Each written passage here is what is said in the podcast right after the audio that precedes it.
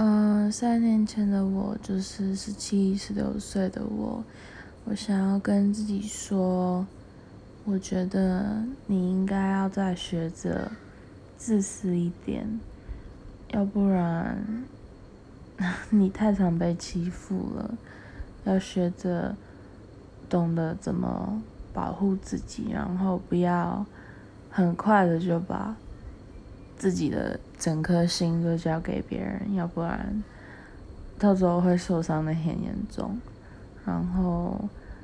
我希望你做什么事情都要再努力一点，尽你最大